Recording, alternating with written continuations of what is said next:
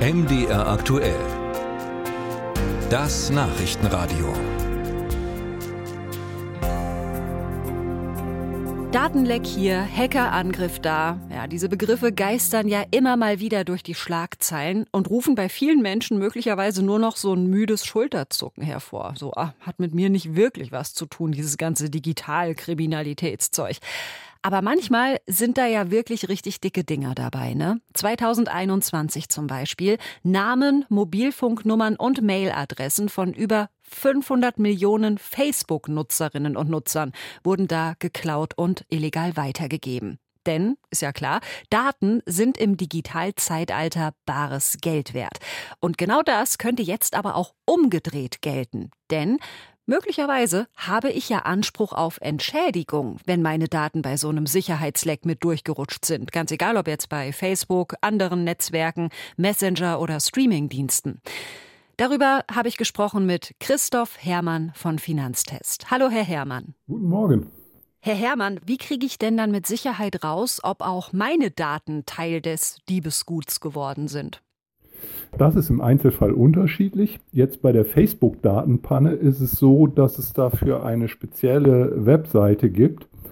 Die ist von einem amerikanischen Datenschutzaktivisten und da kann ich mit meiner Handynummer ausprobieren, ob meine Daten da abgegriffen worden sind.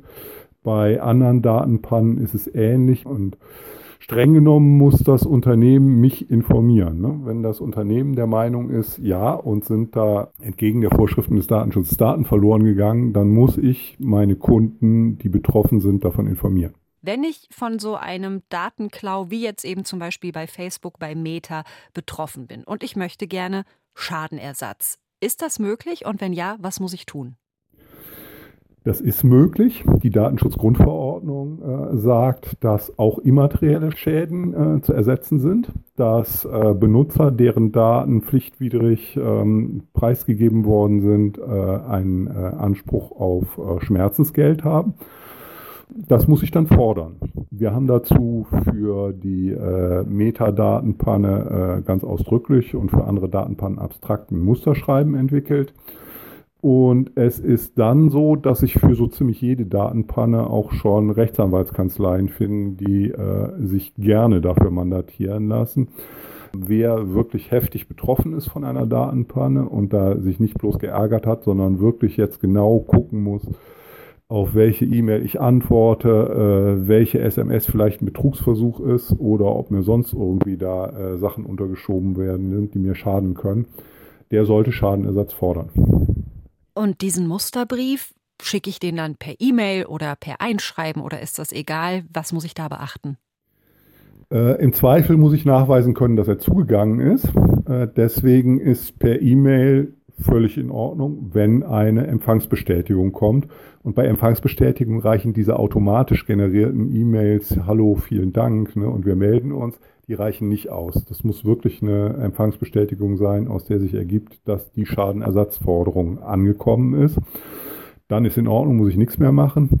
In der Regel kommen solche Empfangsbestätigungen nicht. Äh, es ist dann nötig, ein Einschreiben mit Rückschein zu schicken und den Rückschein, inzwischen meist digital, äh, ja, auszudrucken und gut aufbewahren. Die Datenschutzgrundverordnung ist noch relativ jung.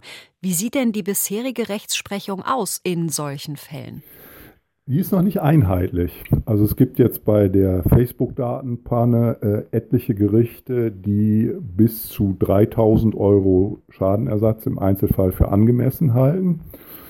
Wobei immer zu berücksichtigen ist, dass es wirklich um den Einzelfall geht ne, und was da mit dem Kläger, der Klägerin ist, deren Daten da verloren gegangen sind. Es gibt aber andererseits auch äh, eine Reihe von Gerichten, die sagen, nee, also einfach nur, dass du dich darüber ärgerst, dass da jemand deine Daten verloren hast, das ist noch nicht wirklich eine Beeinträchtigung, ähm, die dich nach Schadenersatz nach der Datenschutzgrundverordnung äh, berechtigt. Okay, also es ruckelt sich alles irgendwie noch ein bisschen zurecht. Kann man trotzdem ungefähr sagen, wenn wir jetzt wieder das Facebook-Beispiel nehmen, mit wie viel Geld ich möglicherweise rechnen kann als Betroffene? Die aktuellen Verurteilungen liegen zwischen 300 Euro in Fällen, wo jenseits der Angst vor Betrugsversuchen und Virenmails und sowas äh, nichts weiter vorzutragen war.